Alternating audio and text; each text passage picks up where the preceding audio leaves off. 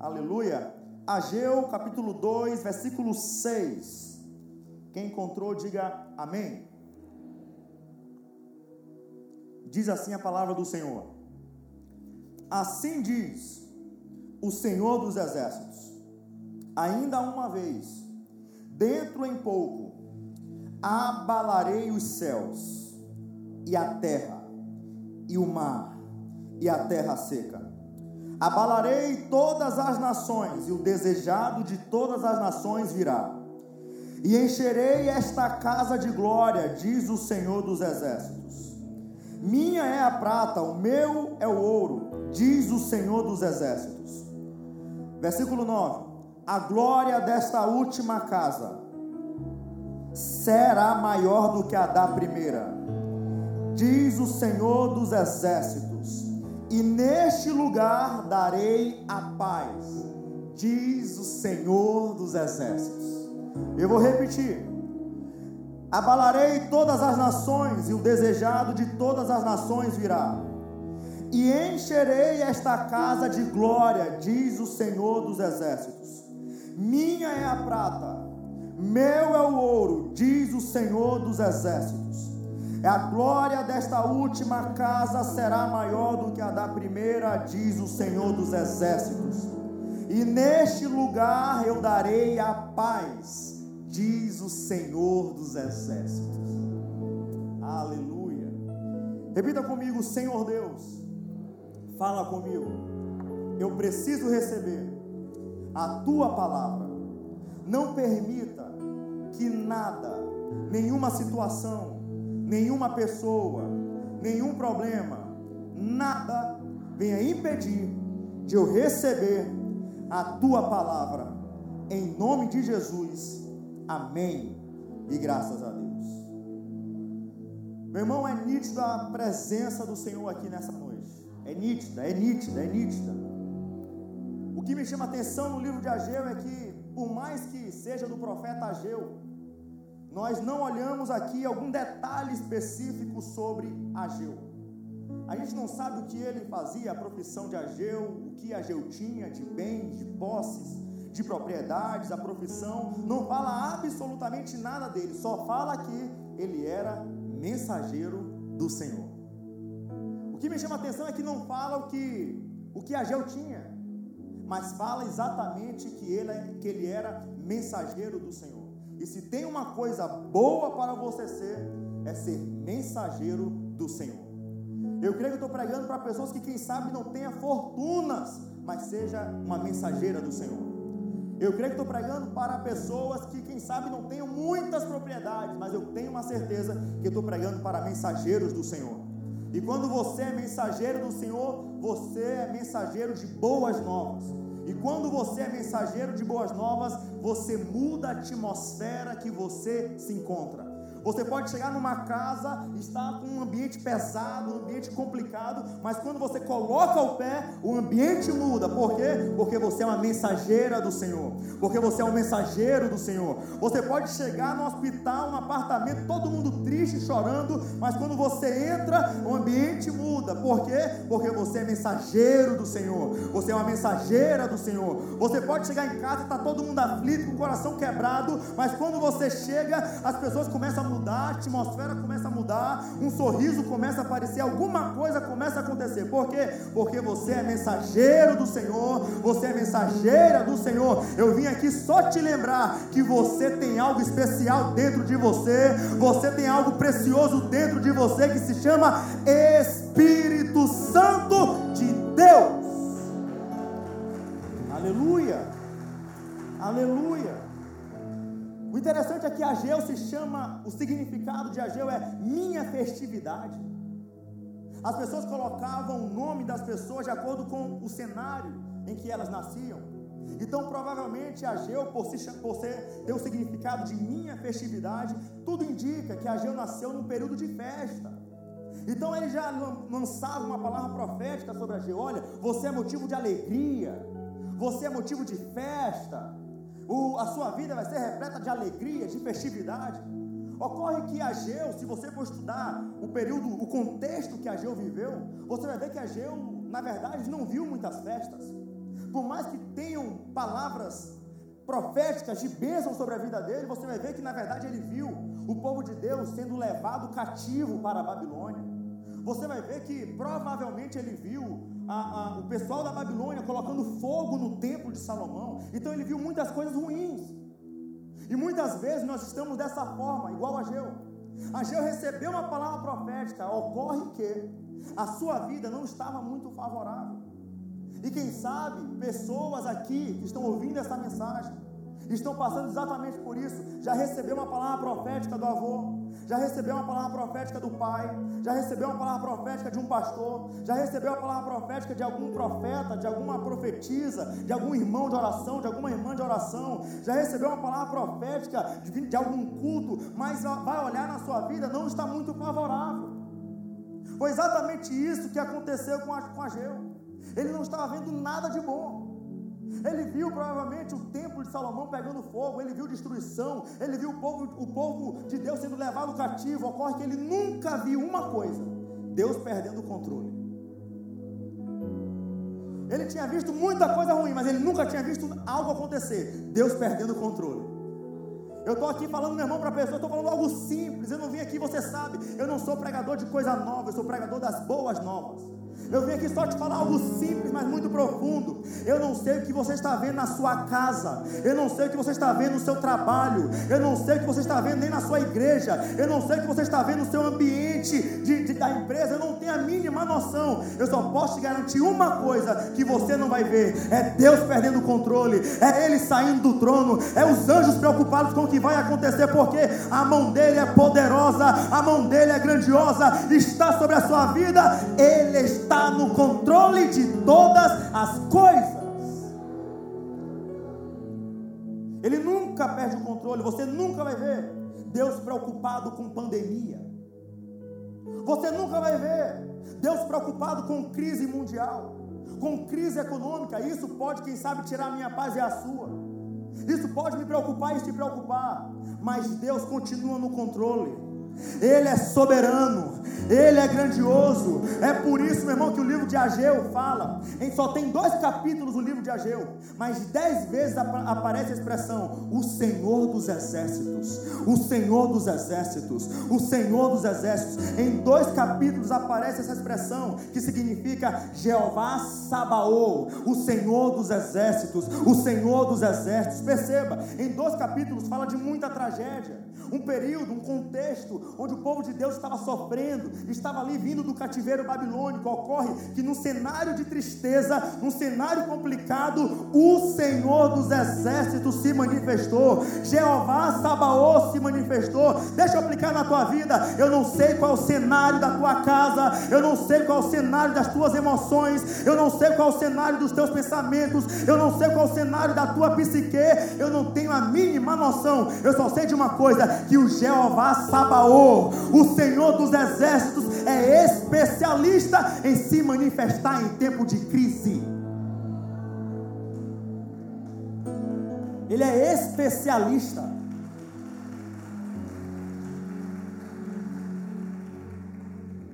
Então o povo estava vindo do cativeiro babilônico. O povo estava cabisbaixo. O povo estava triste. E um dos motivos principais o templo de Salomão, aquela glória, aquele, aquela construção de ouro. Para você ter uma noção, estudiosos falam que até os parafusos do templo de Salomão era revestido de ouro. Era, era, era, um, era um monumento, era algo grandioso, era algo muito lindo. Era algo que o povo de Israel tinha orgulho, falava assim: olha, o templo de Salomão nós temos o templo de Salomão. Era algo lindo, algo que dava orgulho, algo que era motivo de honra. Ocorre que não tinha mais. Os babilônios tinham colocado a mão, tinham colocado fogo, tinham destruído aquilo que era motivo de honra, tinham destruído aquilo que era motivo de alegria. Então o povo estava triste, cabisbaixo. E quando eles quiseram recomeçar, quando eles quiseram reconstruir o templo de Salomão, eles até começaram, mas eles pararam. Por quê? Porque olha, nós não temos mais o ouro que Salomão tinha. Como é que nós vamos construir um templo tão lindo? Como é que nós vamos construir algo que era tão grandioso? Nós não temos mais esse ouro suficiente. Nós não temos mais esse dinheiro suficiente. Nós não temos mais fundo suficiente. Isso se aplica muitas vezes na minha vida e na sua. Ah, eu quero reconstruir uma família, mas eu não tenho mais a confiança de antes. Eu não tenho mais o dinheiro de antes. Eu não tinha mais o, o vigor de antes. Ah, eu quero reconstruir o um ministério, mas eu não tenho mais aquela fé de antes. Eu não tenho mais aquela, aquele, aquela intimidade com Deus como antes. E aí a gente começa a se limitar, porque nós não temos mais o que nós entendemos como suficiente. E foi exatamente isso que aconteceu com o povo. Ah, nós não temos mais ouro, nós não temos mais fundos, não dá para reconstruir. Nós não temos aquilo que nós precisamos para poder reconstruir. E é nesse momento em que chega o que está escrito em Ageu capítulo 2, versículo 9. Deus chega e fala: o problema de vocês é que vocês estão preocupados com ouro, mas vocês esquecem que o ouro é meu, que a prata é minha minha é a prata, meu é o ouro, diz o Senhor dos Exércitos. E ele continua: a glória da última casa será maior do que a da primeira. Podem reconstruir, podem recomeçar. Ah, mas não tem um fundo suficiente. Não interessa, a glória da última casa será maior do que a da primeira. Foi exatamente isso que Deus falou para o povo, é exatamente isso que Deus está falando para mim e para você nessa noite. É uma quarta profética, tem palavras proféticas para a sua vida. Mas você tem que entender que nós, que nós estamos aqui debaixo de uma palavra profética. Meu Deus, eu, você, eu tenho, que, eu tenho que, que tentar explicar para você, mas o que você tem que entender é que a glória da última casa, muitas vezes nós cantamos a glória da segunda casa é maior do que a primeira, mas não é a glória da segunda, porque quem sabe você já passou pela glória da segunda casa e algo foi destruído. Quem sabe você reconstruiu a segunda casa e a glória da segunda foi maior do que a da primeira. Então, quem sabe você já foi destruído. Aí você está na terceira casa já. Você já está na quarta casa, já está na quinta reconstrução, na sexta reconstrução, na décima reconstrução, na centésima reconstrução. Você já reconstruiu a família várias vezes, já reconstruiu as finanças várias vezes. Você já tem muitas reconstruções na sua vida. É por isso que a Bíblia fala: não é a glória da segunda casa que será maior do que a da primeira, é a glória da última casa que será do, do que a primeira. O que é isso? Eu não sei quantas vezes você já reconstruiu algo, eu não sei quantas vezes você vai precisar reconstruir eu só tenho uma certeza à luz da palavra: que a glória da última casa será maior do que a da primeira. Então, se for para recomeçar, recomece. Se for para reconstruir, reconstrua. Porque existe uma palavra, é a própria Bíblia que fala: a glória da última casa será maior do que a da primeira.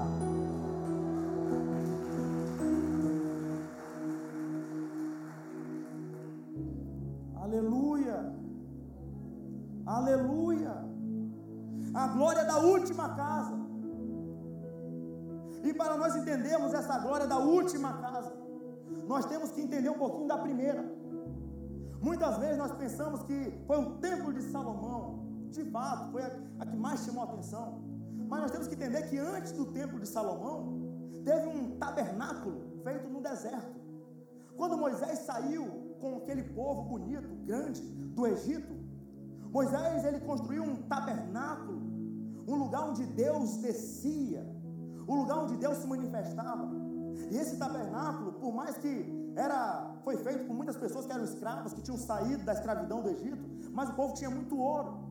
Então esse tabernáculo tinha muito ouro, tinha muita pedra preciosa, tinha muito tecido valioso, e era no deserto. E o interessante é que quando chega no capítulo 40 de Êxodo, a Bíblia fala que uma nuvem desceu sobre o tabernáculo. A glória do Senhor encheu o tabernáculo. Perceba, esse tabernáculo era no deserto e ainda assim a glória do Senhor desceu. Sabe por quê? Porque deserto nenhum impede da glória do Senhor se manifestar na tua vida. Estava no deserto, mas a glória desceu. Estava no deserto, mas a nuvem desceu. Quem sabe você passou por aquela porta, está passando por algum deserto. Eu tenho uma boa palavra para você: a nuvem desce, a glória desce. Deserto nenhum impede da glória do Senhor se manifestar. A nuvem desceu. Ocorre que não só a nuvem desceu, mas se você for lá em Levítico capítulo 9, versículo 24, você vai ver que um fogo do Senhor desceu. Primeiro desceu a nuvem, depois desceu o fogo. Repita comigo: nuvem, depois fogo, Perceba algo. Quando o povo saiu do Egito, tinha por cima deles coluna de coluna de de nuvem e também coluna de coluna de nuvem e coluna de fogo. Então, quando o povo nuvem fica lá em cima, fogo fica lá em cima. Então eles estavam acostumados a ver nuvem em cima, fogo em cima. Então Deus, quando desceu a nuvem e desceu o fogo, Deus está falando: o que você pensa que só tem em cima, o que você pensa que só tem no céu, vai descer ao seu contato. O que você pensa que só tem no céu, o que você pensa que só tem em cima, nuvem, ah, fica em cima, não, a nuvem desce. Ah, fogo, ah, tem uma coluna de fogo em cima, não, não, não, não, o fogo desce. Eu não sei o que você pensa que só tem no alto, mas o que está o que está em cima vai descer na tua vida. A maior prova disso é que Jesus chega e fala. Uma vez os discípulos chegam e falam para ele: nos ensina a orar. Aí Jesus chega e fala: Pai nosso que estás no céu, santificado seja o teu nome. Continua. Venha a nós o teu.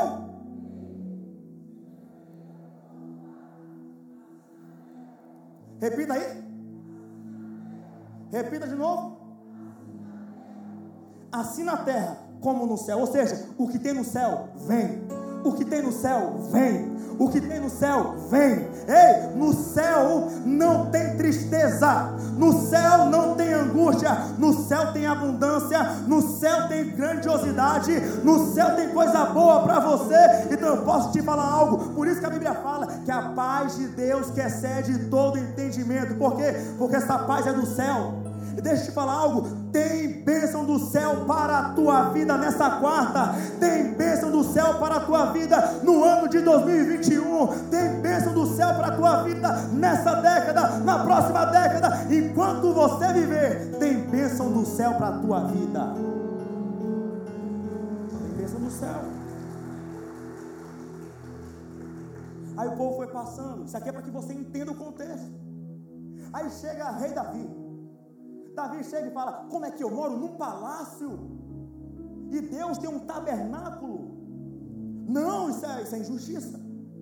Tem que construir um templo. Não, como é que eu moro num palácio e meu Deus está habitando em tenda? Não, não, não pode. Não pode. Aí você conhece a história, não foi Davi que construiu, foi Salomão que construiu. Então Salomão construiu o templo de Salomão.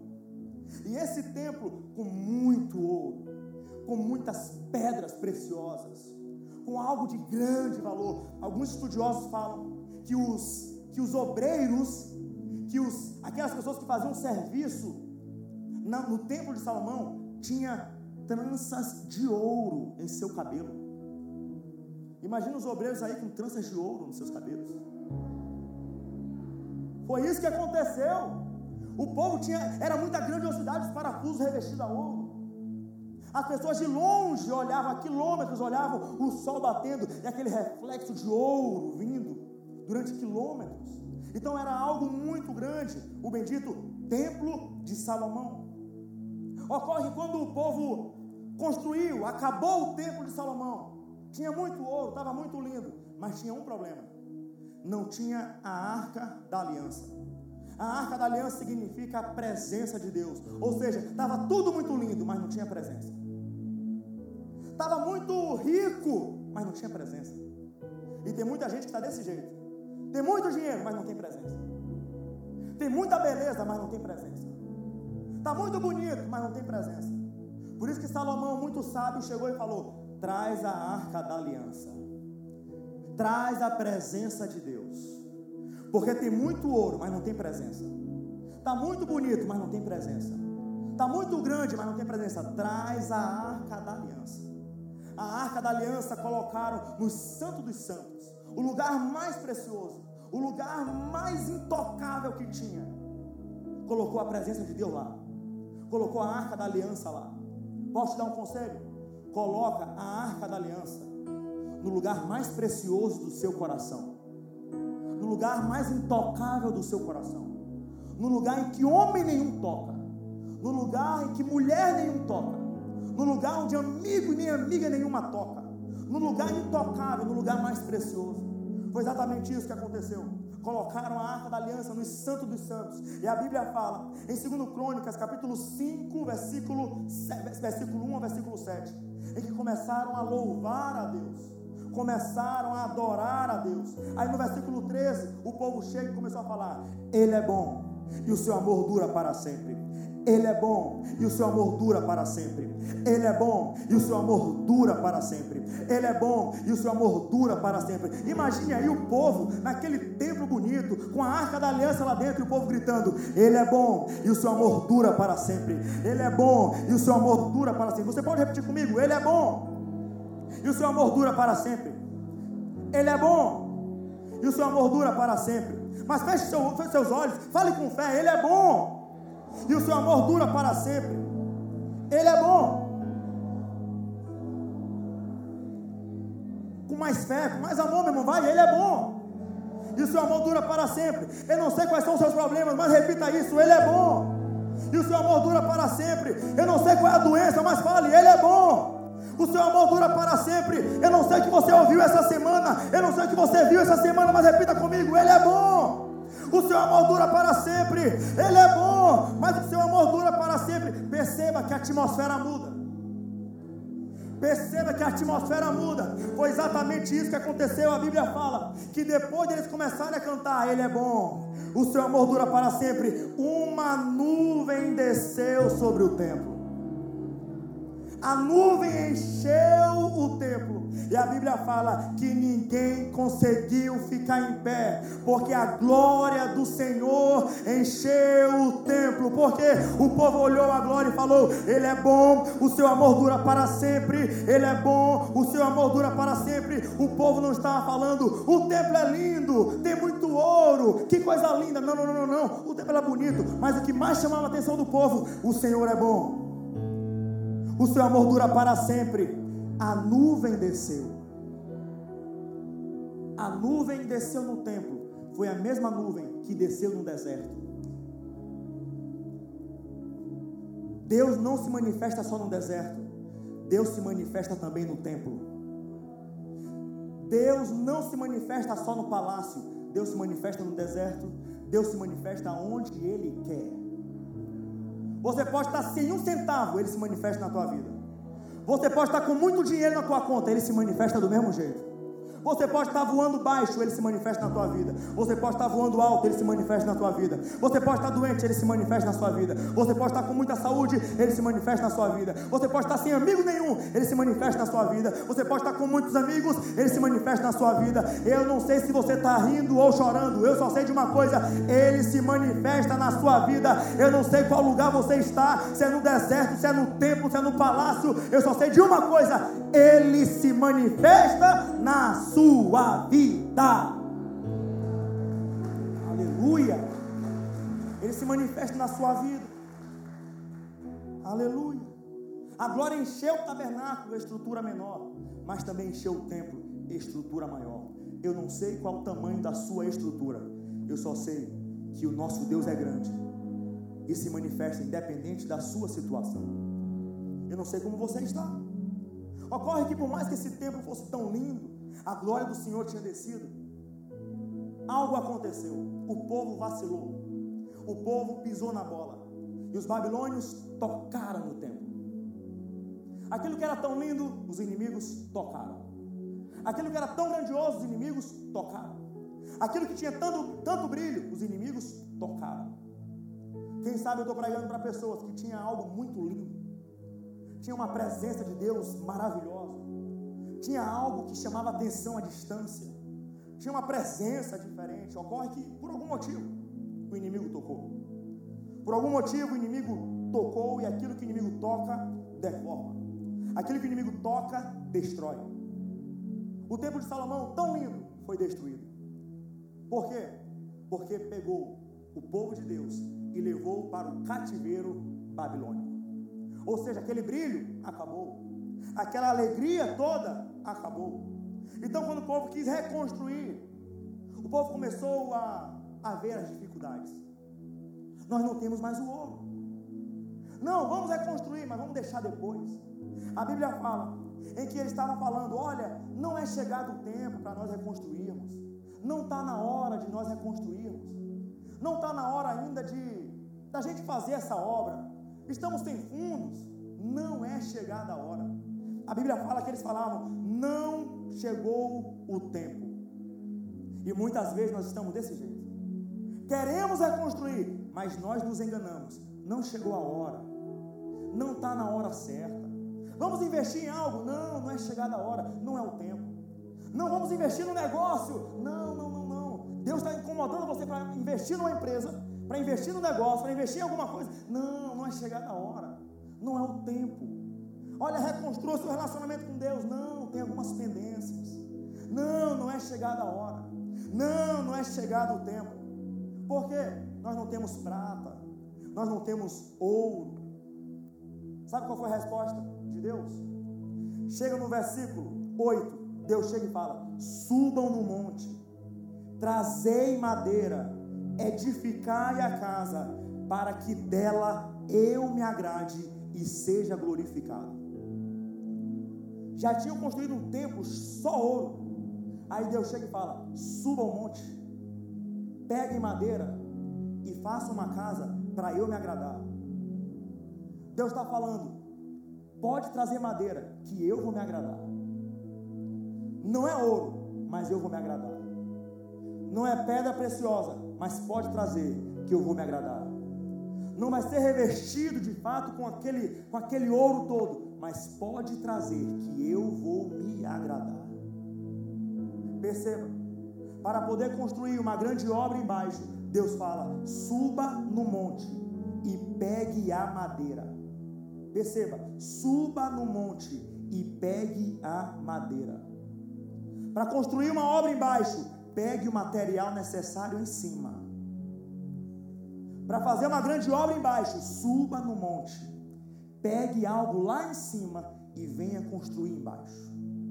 A melhor matéria-prima para você construir grande obra embaixo está localizada não embaixo, mas em cima.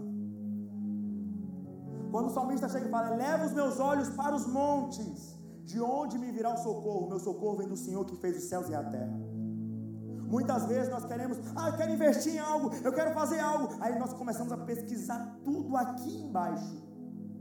Hoje, por exemplo, nas empresas que eu tenho, nenhuma eu tomei uma decisão com base na fala de alguém, sempre foi naquilo que Deus me direcionou. Para contratar funcionário, eu peço direção de Deus. Para poder investir em algo maior, eu peço direção de Deus. Senhor, é para eu fazer isso? É para poder eu falar isso? É para eu investir nisso? Tudo é de Deus. Porque a maior matéria-prima não está embaixo. A maior matéria-prima de uma grande obra aqui embaixo está em cima. Pegue os conselhos e as preciosidades de cima. Pegue, meu irmão, a direção de cima. Pegue a madeira de cima. Pegue a matéria-prima de cima, porque você vai construir grandes obras em nome de Jesus. Você vai construir grandes obras em nome de Jesus. Ocorre que, ainda assim, o povo estava desanimado. E agora nós vamos entrar numa parte profética da mensagem. É exatamente na passagem que nós lemos. Tudo isso que eu falei é só para você entender o porquê que está escrito: a glória da última casa será maior do que a da primeira. Primeiro teve o tabernáculo de Moisés no deserto, ouro, tecido valioso. Depois teve o templo de Salomão, muito ouro, muitas pedras preciosas, e foi destruído. Aí o povo não queria reconstruir porque não tinha ouro suficiente. Então, chega a fala de Deus através do profeta Ageu. No capítulo 2, versículo 3, está, está escrito: Quem há entre vós dos sobreviventes que viu esta casa na sua primeira glória? E como a vedes agora? Não é esta a, a última, como nada em vossos olhos comparada com aquela? É como se estivesse falando: de fato, agora não tem ouro, não tem dinheiro como antes, não tem condição como não tinha aquela glória toda como antes, não tem aquele negócio todo. Ocorre que perante os vossos olhos, está tá escrito, perante os vossos olhos, é como se não fosse nada, é como se não tivesse condição. Ocorre que no versículo 4 está escrito: Esforça-te, Josué, esforçai-vos todo o povo da terra, diz o Senhor, porque eu sou convosco. Eu vou repetir Deus está falando para o povo, está falando para mim, para você. Pode reconstruir o que tiver que ser reconstruído, porque eu sou convosco. O que, que ele está falando? Eu te garanto a minha presença. Você não vai ter ouro, mas vai ter a minha presença. Você não vai ter prata, mas vai ter a minha presença. Ah, mas Beltrano se foi. Você não vai ter fulano, nem ciclano, nem Beltrano, mas a minha presença está contigo. Ah, mas meu, meu dinheiro não está mais como antes. Não interessa, a minha presença é contigo. Ah, mas não tem mais aquela disposição como antes. Não interessa, porque a minha presença é contigo. Deus está falando, eu estou contigo. Não tema, siga em frente, não desista, reconstrua. Foi a primeira promessa. É a primeira promessa. Eu estarei convosco. Aí chega no versículo 5: É esta aliança que eu fiz convosco. O que é que Deus está falando? Eu tenho uma aliança com você. Eu tenho uma aliança com você, homem. Eu tenho uma aliança com você, mulher. Você pode seguir em frente, sim. Você não tem ouro, mas tem a minha aliança. Você pode não ter esse brilho nos olhos, mas tem a minha aliança.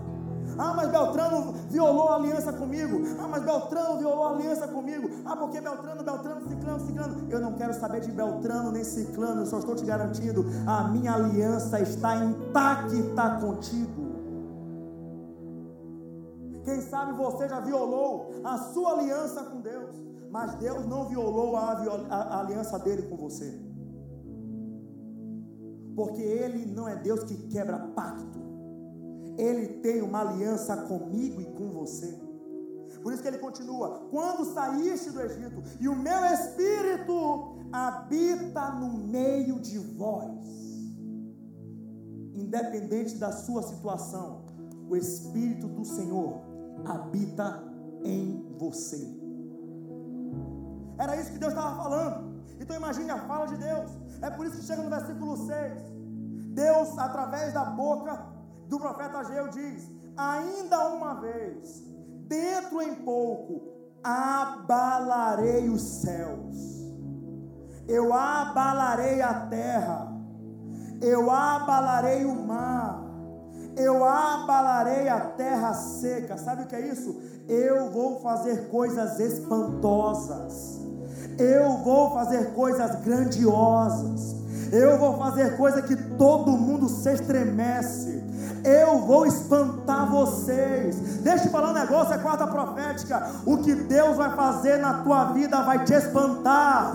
O que Deus vai fazer na tua família vai te surpreender. O que Deus vai fazer na tua casa, nem você vai acreditar de tanta glória, de tanta bênção, porque Deus vai fazer coisas grandiosas na tua vida. Eu abalarei os céus, a terra, o mar, a terra seca.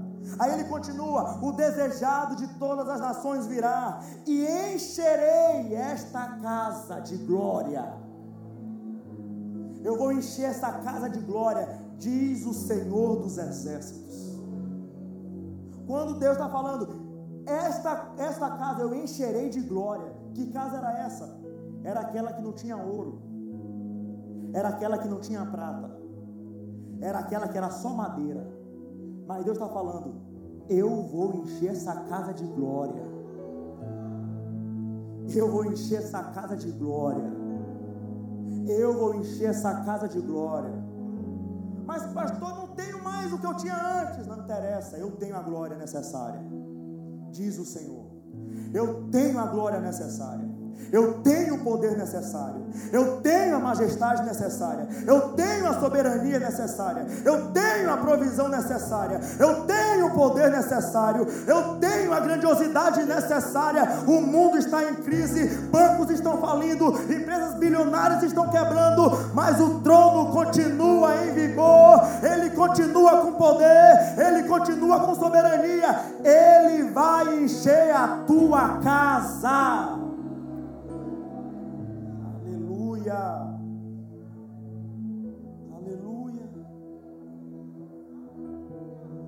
Eu vou encher essa casa.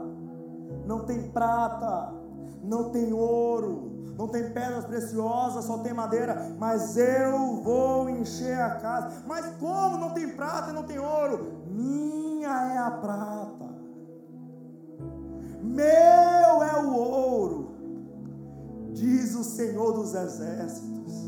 Vocês estão preocupados com aquilo que eu tenho na palma das minhas mãos? As pessoas estavam preocupadas, não tem prata, não tem ouro, e Deus, eu tenho controle de tudo. Minha é a prata, meu é o ouro. É por isso que a Bíblia fala em que nunca vi um justo mendigar o pão. Por quê? Porque ele é provedor. Ele tem o controle de todas as coisas, Ele sabe de todas as coisas, Ele continua com poder, Ele continua com majestade. É por isso que você está com seu coração batendo, é por isso que o seu pulmão está funcionando, é por isso que você está ouvindo essa mensagem, porque Ele tem um propósito para a tua vida, Ele tem coisas grandes para você, Ele está no controle.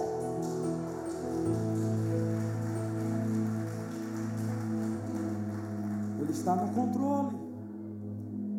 Ele está no controle. Aleluia.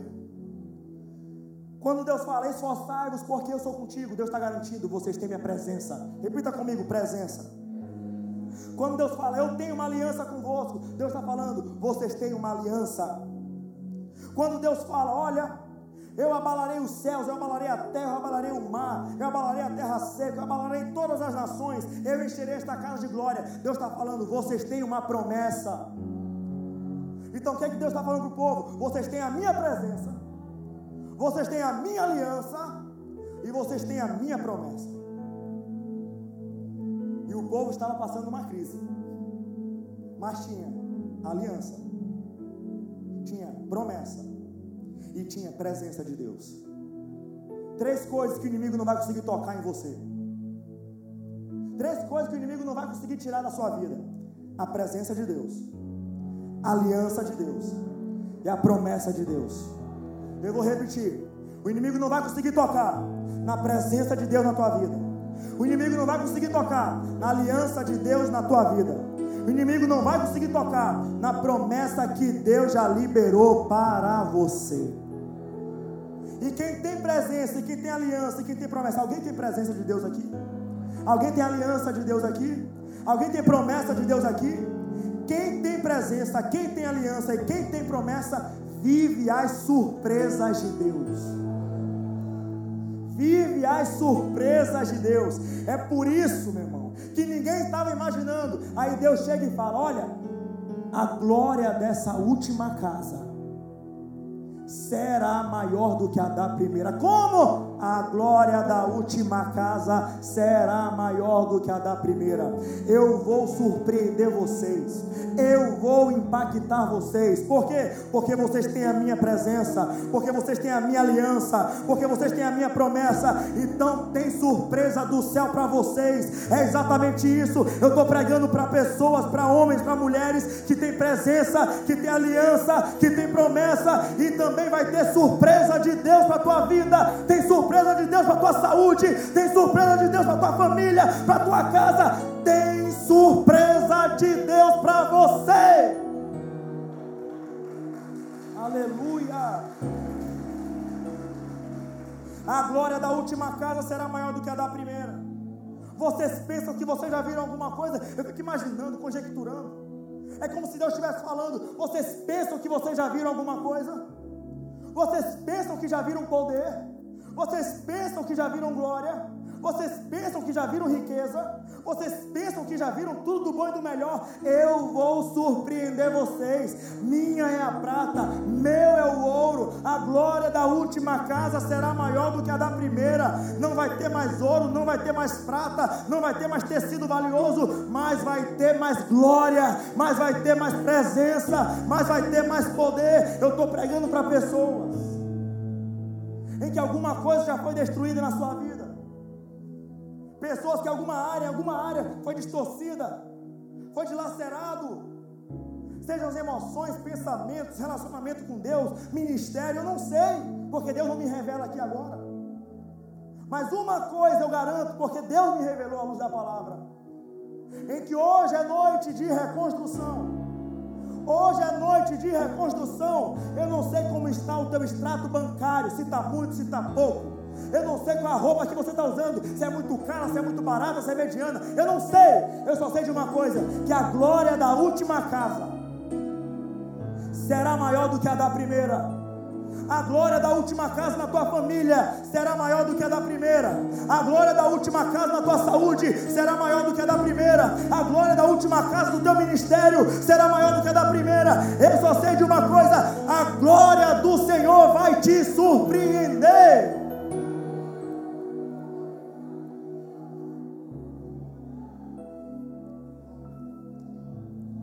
É como se Deus estivesse falando: recomeça, recomeça recomeça, recomeça, reconstrói, reconstrói, reconstrói, reconstrói, reconstrói, reconstrói, porque a glória dessa última casa será maior do que a da primeira. Será maior do que a da primeira.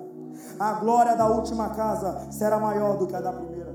O tabernáculo de Moisés no deserto tinha a glória do Senhor. No templo de Salomão tinha a glória do Senhor. Mas no templo reconstruído tinha mais glória. Mais glória. Mais glória. Mais glória. Mais glória. Hoje é noite de mais glória.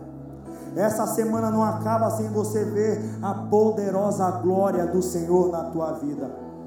Essa semana não acaba, meu irmão. Estou liberando palavra profética na sua vida. Essa semana não acaba se você não ver a poderosa glória do Senhor. Quem sabe, ó oh Senhor, tu sabes de tudo, mas quem sabe você não durma hoje sem sentir um pouco dessa glória. Quem sabe você até domingo comece a sentir algo diferente. É a glória do Senhor na sua vida. Eu não sei o que você precisa reconstruir, eu não sei o que você precisa fazer. Eu só sei de algo que a glória da última casa será maior do que a da primeira. Eu vou repetir isso três vezes. Tome posse o máximo que você puder. A glória da última última casa será maior do que a da primeira. A glória da última casa será maior do que a da primeira. A glória da última casa será maior do que a da primeira. A igreja que serve ao Senhor, que crê no Senhor dos exércitos, repita comigo: a glória da última casa. A glória da última casa. A glória da última casa a glória da última casa, a glória da última casa. Eu não sei o que você está passando, eu não sei o que você está vendo, eu não sei o que você está sentindo, eu só sei de uma coisa: a glória da última casa será maior do que a da primeira. Aleluia.